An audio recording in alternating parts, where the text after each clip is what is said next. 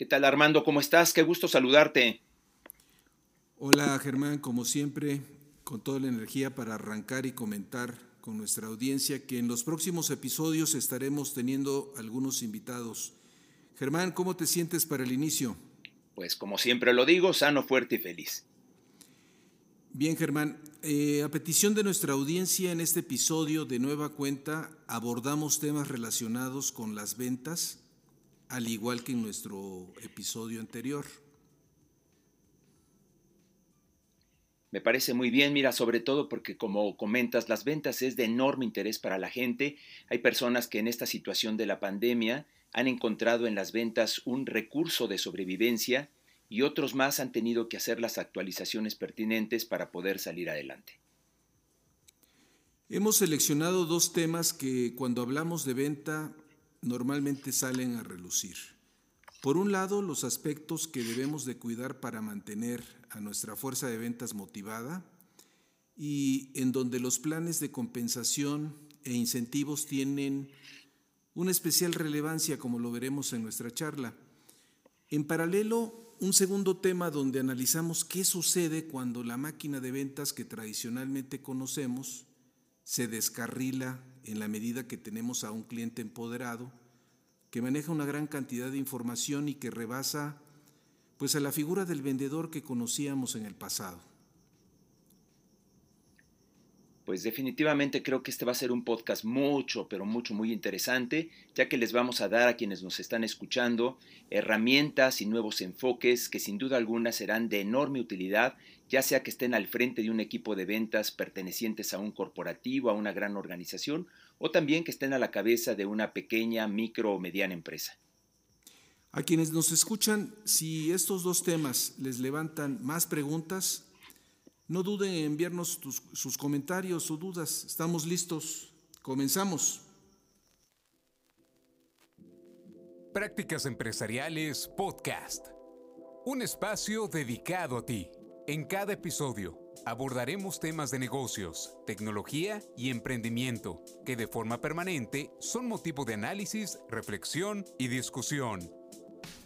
Conectamos con todos aquellos que hoy desarrollan e implementan mejores prácticas empresariales para compartirlas contigo.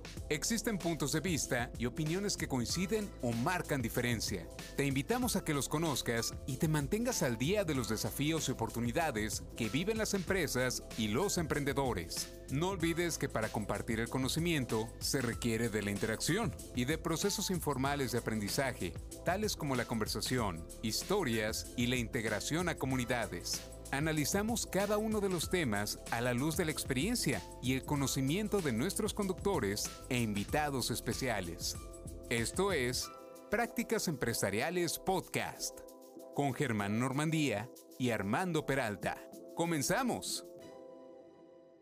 Sabemos que los representantes de ventas deben soportar mucha negatividad y que por cada negocio que cierran tienen que enfrentar innumerables llamadas, correos sin respuestas, además de algunos prospectos desinteresados y hasta hostiles.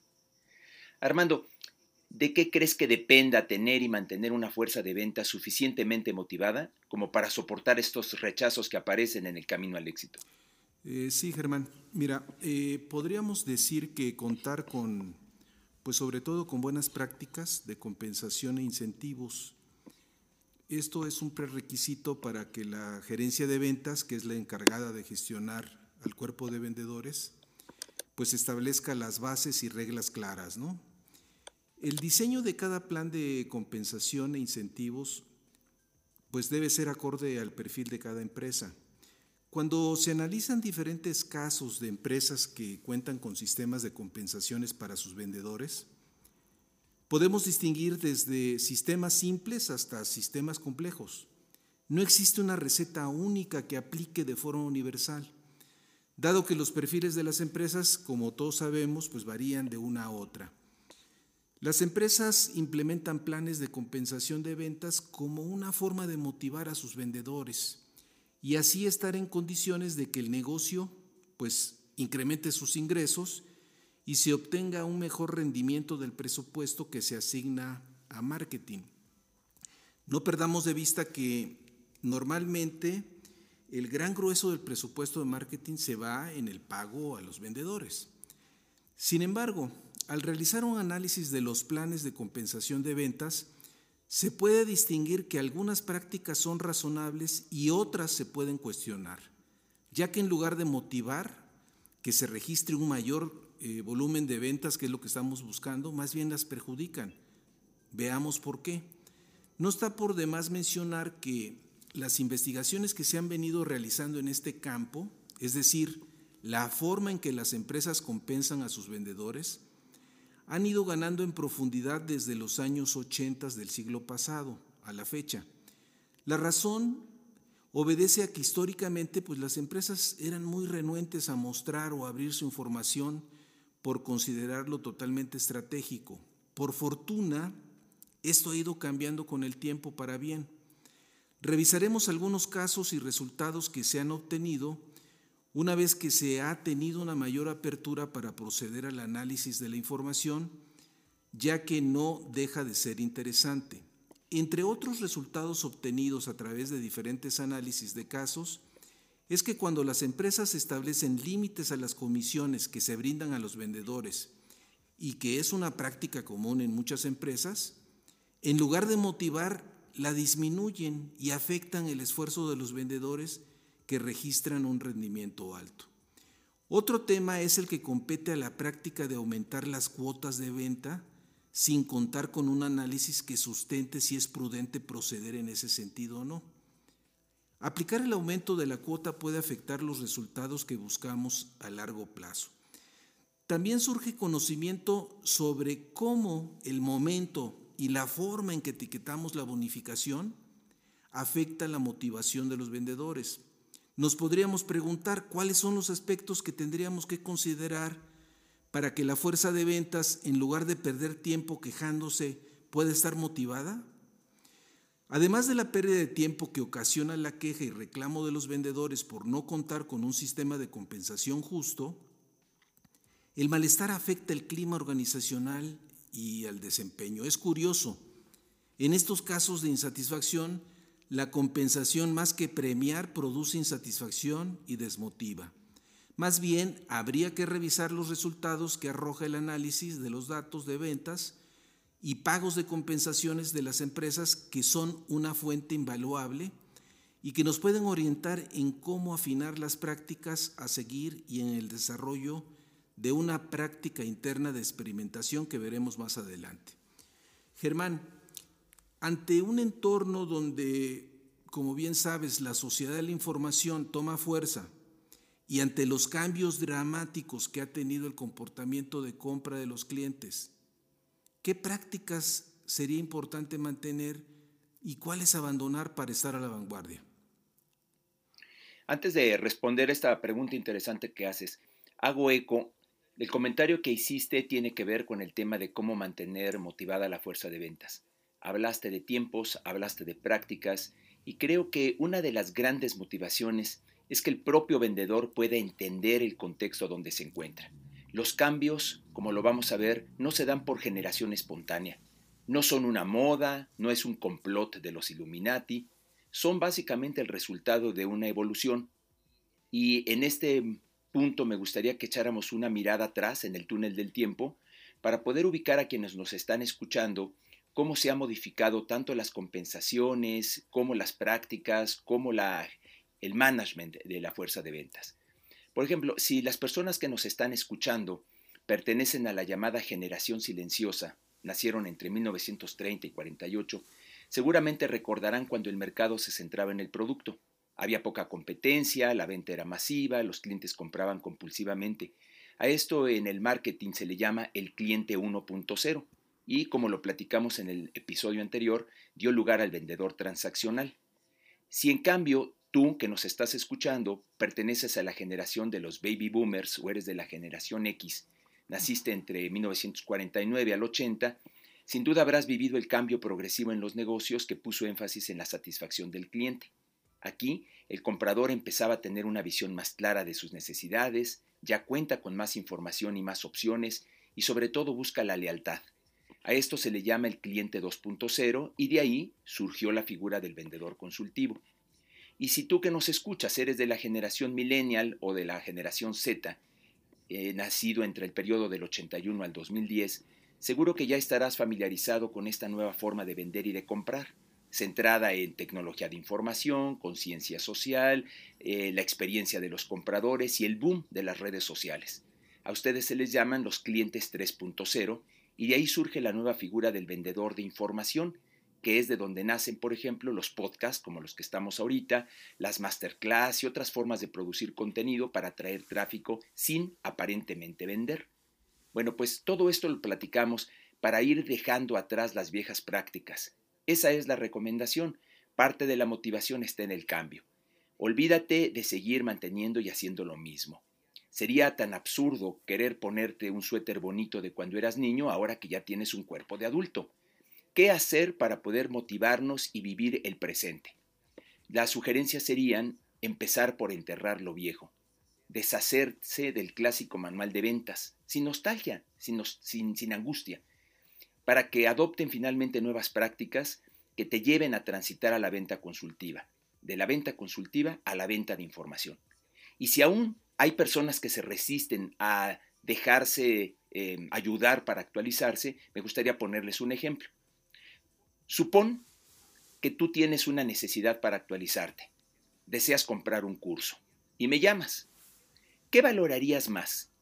¿Que yo te ofreciera un curso de capacitación de ventas online o que además del curso que me estás pidiendo, yo te asesore sobre cómo puedes llegar más rápidamente a tu mercado, utilizando las redes sociales, para dar a conocer mejor tu marca sin gastar tanto dinero.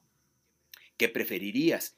¿Que yo te cotice lo que me pides o que yo te capacite para que sepas cómo comprar mejor? Si tu respuesta es que yo te puedo ayudar más como asesor que como vendedor, entonces entenderás que estamos asistiendo a la muerte de la máquina de ventas y al nacimiento de lo que se llama ventas de información. Ahora, el riesgo de este cambio en las fuerzas de ventas es que tienen que ser muy cuidadosos muy cuidadosos en verificar que sus clientes estén abiertos al cambio y comprueben que pueden influir en sus decisiones. Si es así, dale, sé disruptivo, comparte información sobre cómo tus clientes pueden actualizar su negocio. Pero si tus clientes son más conservadores, cuida de no contrariarlos, pues podrías perder el pedido y quedarte pues, como el perro de las dos tortas. En síntesis, todo gerente de ventas que quiere trabajar motivando a su equipo, al menos debe de seguir cinco ingredientes básicos para poder generar un cambio. Visión de largo plazo, habilidades de asesor, incentivos ligados a la innovación, recursos tecnológicos y un plan de acción a mediano y largo plazo, así como un sistema efectivo de compensación. Y sobre este último punto me gustaría, Armando, que nos compartieras qué crees tú que deben de cuidar las empresas para que su fuerza de ventas cuente con un sistema de compensación debidamente diseñado y actualizado. Eh, desde luego, Germán. Eh, retomando lo que señalas, eh, casi al final decías cómo el gerente de venta, que es normalmente la figura dentro de una organización de ventas, quien gestiona el esfuerzo del cuerpo de vendedores, al igual que los vendedores también se tienen que actualizar y tienen que adaptarse a estos nuevos tiempos. En cuanto a lo, que me preguntas, son varios los detalles que debemos de cuidar. Eh, veamos de entrada los peligros que implican, por ejemplo, los sistemas de compensación complejos y luego cómo el uso de datos reales de la empresa son de utilidad pues, para generar un mejor entendimiento. Resulta evidente que con los esquemas de incentivos o pagos variables se pretende alinear los objetivos entre la empresa y los vendedores. El pago de comisiones a vendedores es un buen ejemplo. Entre las razones que las empresas tienen para apoyarse en estos esquemas tenemos, pues por un lado facilitan la medición de la producción de un vendedor, los gerentes obtienen un mejor control del desempeño que vayan registrando, y cómo eh, el plan de pago también puede ser un instrumento para poder atraer nuevo talento que la organización está requiriendo. En los 80 y haciendo un poco de historia se exploró cómo el nivel de incertidumbre en el ciclo de ventas influye en el sistema de pagos. Se registró como hallazgo que a mayor incertidumbre en, eh, incertidumbre en el ciclo de ventas de una empresa, mayor debe ser el pago por salario fijo. Y a menos incertidumbre, cuando las ventas son recurrentes, menor la parte fija de salario y mayor el pago por comisión. Un buen ejemplo es, eh, por, por mencionar, la venta de un avión, pues obviamente requiere un ciclo muy largo. No quisiera dar ejemplos, ¿verdad? Pero a veces los aviones no salen como uno quisiera en poco, en poco tiempo. A través de la misma década, estamos eh, hablando de la década de los ochentas, por ejemplo, eh, Paul Milgrom, premio Nobel, encontró que el pago de comisiones en línea recta es en términos generales la forma óptima de poder pagar.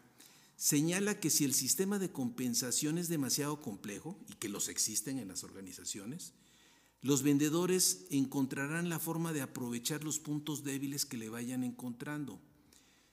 Aunque en principio el plan de compensación debería ser simple, las empresas curiosamente siempre están tratando de irse por planes más complejos.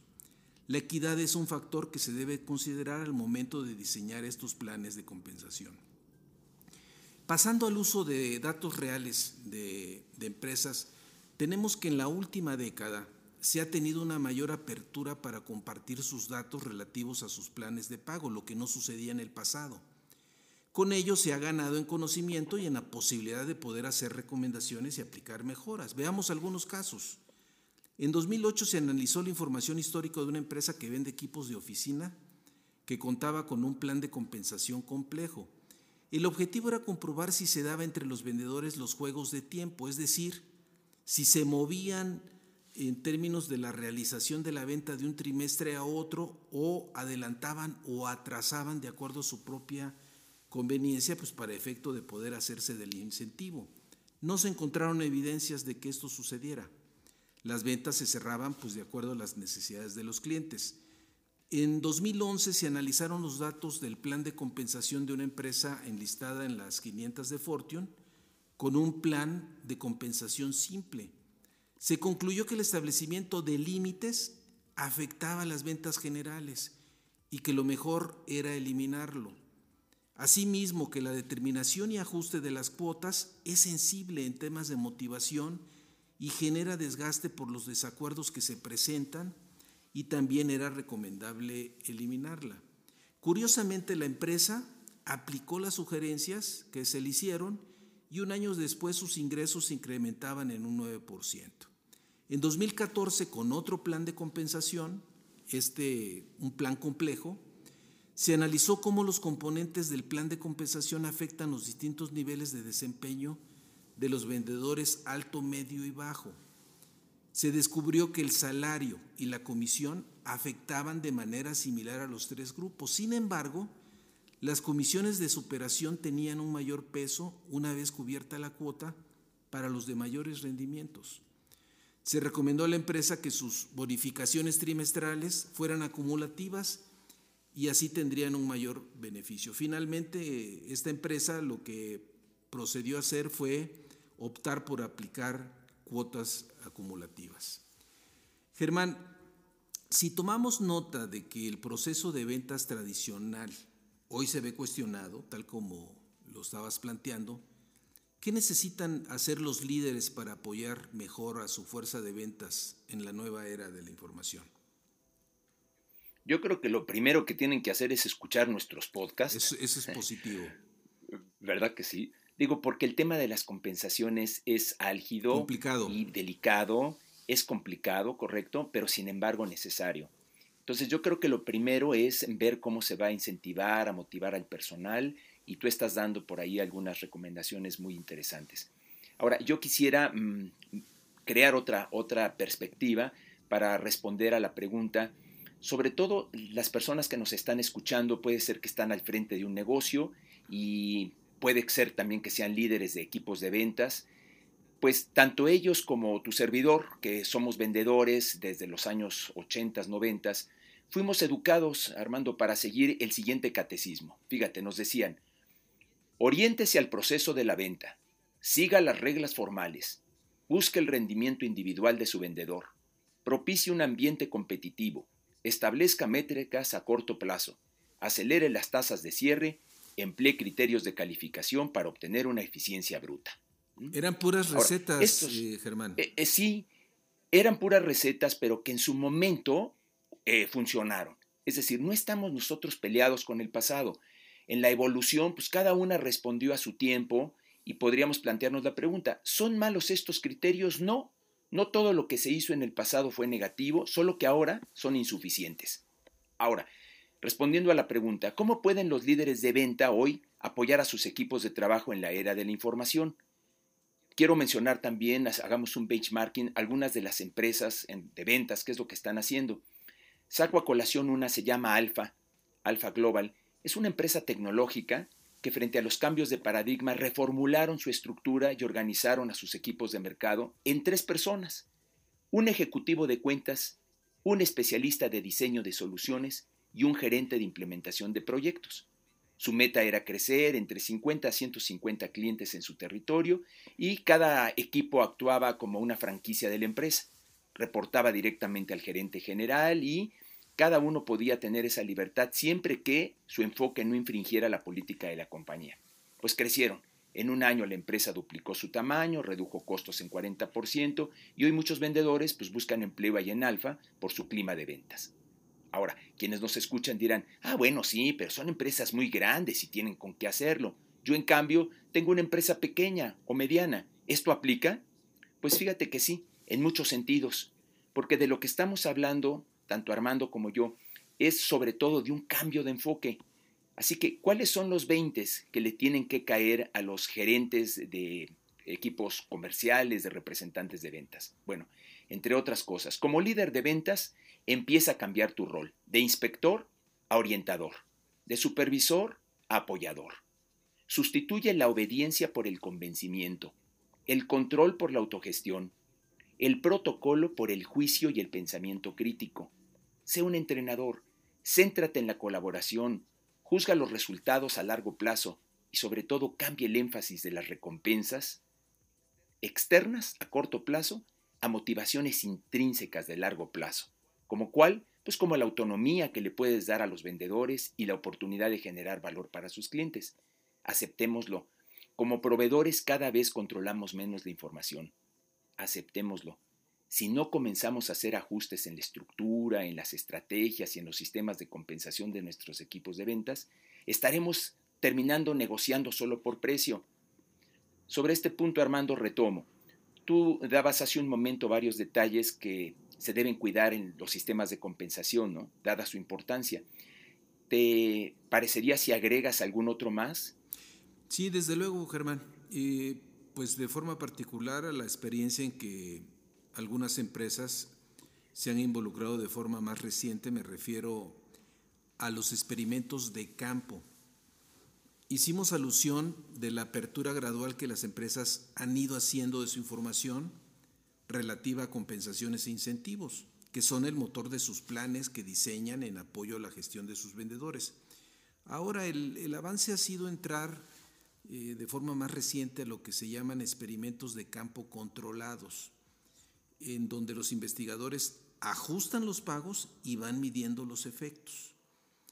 Recientemente se aplicó un experimento con una empresa del sur de Asia que produce productos duraderos eh, con fuerza de ventas minorista. La empresa aplica un sistema simple de comisiones lineales donde los vendedores ganan un porcentaje fijo de ventas sin cuota ni bonificaciones y comisiones por rendimiento excesivo. Con el acuerdo de la compañía se probó en campo durante seis meses distintas formas de bonificación, comparándolas con un grupo de control. ¿Qué encontraron? Se experimentaron con tres tipos de bonificaciones. Un bono semanal que se paga al cierre de la semana si vendes al menos seis unidades. Eh, recibirás eh, bono excepto si no vendes al menos seis y se paga la bonificación a la entrada de la semana y lo devuelves si no vendes al menos seis. Los que recibieron por adelantado la bonificación fueron los que vendieron más. O sea, sí hay efectos de forma particular que son verdaderos hallazgos. ¿no? Otro caso que deriva de la etapa de experimentación se refiere al momento en que la fuerza de ventas pueda recibir un obsequio. Si se entrega al inicio del periodo, lo asumen como un reconocimiento o a esfuerzos pasados. Y la verdad es que no produce mayores eh, motivaciones. Si se entrega al final del periodo, brindarán un mayor esfuerzo en el trabajo. Quiero destacar que la utilización de experimentos de campo es aún un tema nuevo. Sin embargo, se siguen obteniendo hallazgos interesantes. Podemos pronunciarnos a favor de estos experimentos de campo y recomendarle algunas acciones a los gerentes de venta de los que tú bien hablabas hace un momento, Germán. Estimados gerentes, por favor, eliminen los límites de las comisiones. Y si esto es un tema vedado, porque pudiera ser en la organización, traten de que los límites se establezcan lo más alto posible. Eh, bajo mi propia experiencia, considero que la gerencia de ventas no tiene por qué angustiarse si el vendedor en un momento dado obtiene un ingreso mayor que el de su propio gerente o director. Eso no debe ser motivo de discusión. Vamos por un resultado. Cuidado al establecer y ajustar las cuotas. Si la cuota es demasiado elevada e inalcanzable, más que motivar, pues produce el efecto contrario. Si la estamos ajustando periódicamente para que se vuelva inalcanzable, igual resultado vamos a obtener. Y lo único que vamos a estarle sumando es malestar y rotación de los vendedores.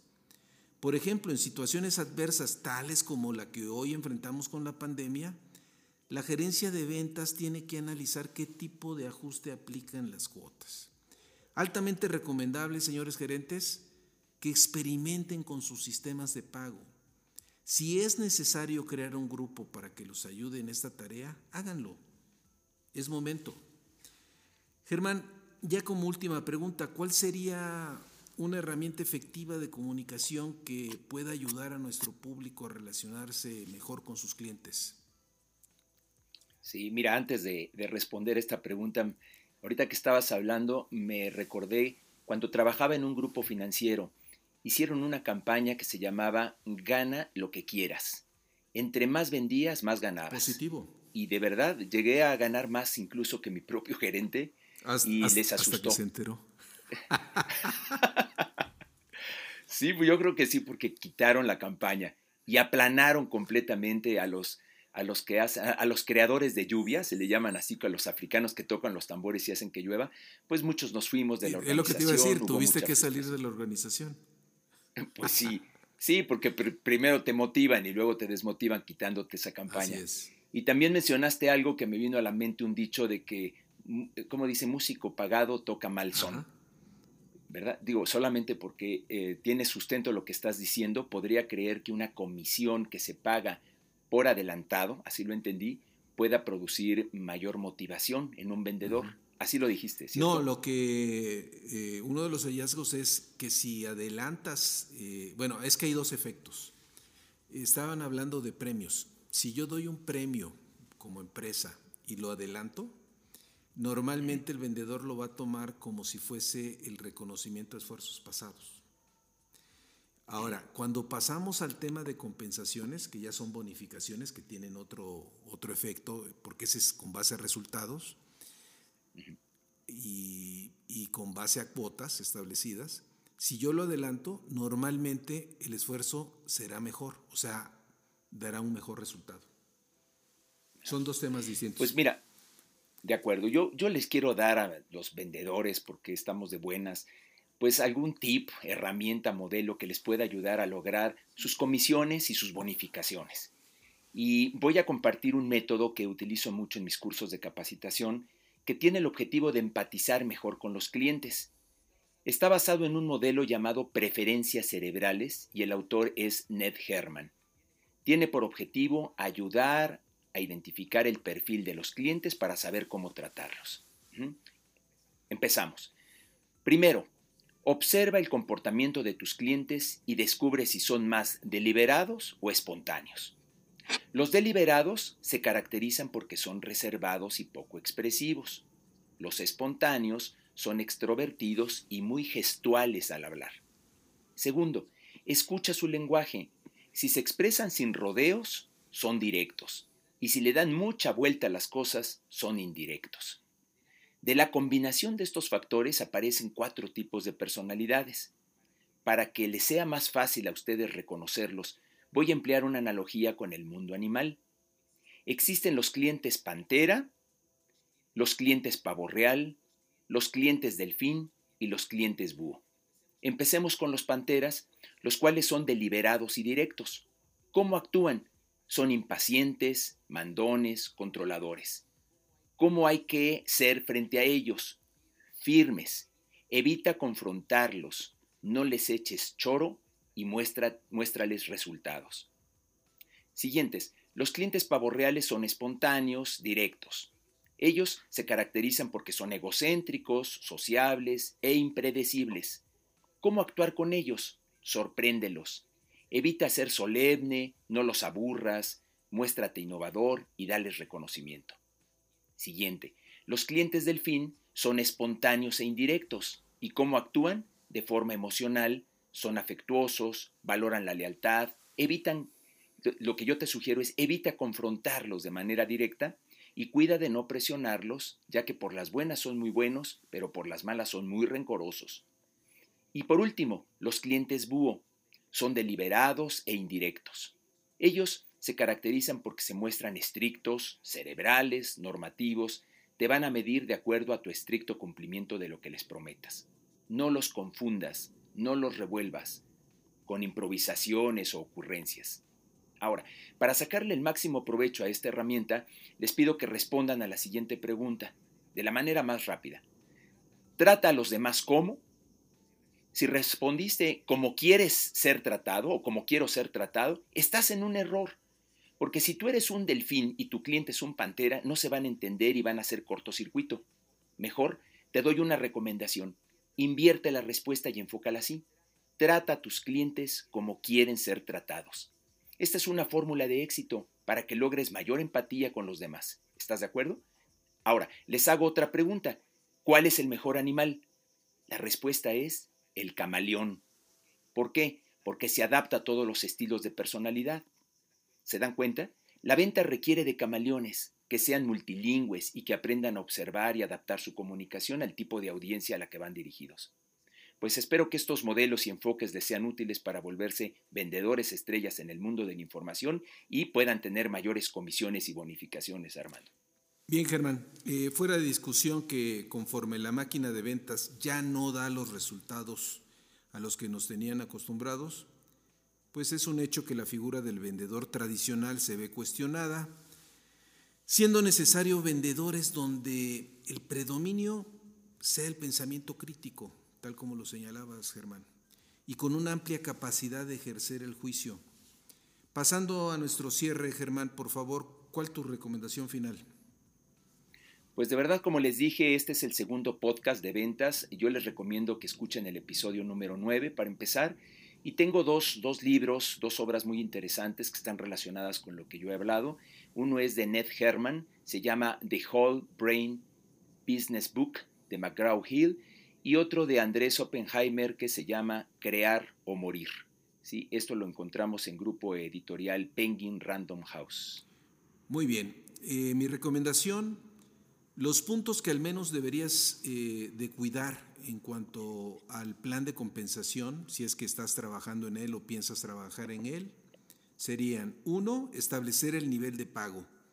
Esto pues, varía según la empresa. Dos, determina cuál es el balance y equilibrio que se, eh, que se requiere mantener entre salario e incentivos. En el diseño del plan pues, se deben de incluir las métricas, el tipo de plan y la curva de pago.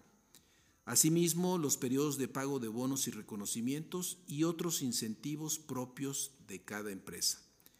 Para finalizar, pueden consultar en la descripción del podcast el material que les recomendamos para ir a mayor detalle los temas que hemos tratado en esta ocasión.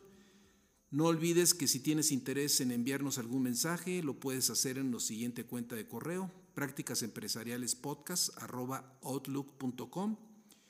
O bien, si les ha gustado este podcast, como ya les hemos venido señalando, hagan clic en seguir y encantados de estar con ustedes.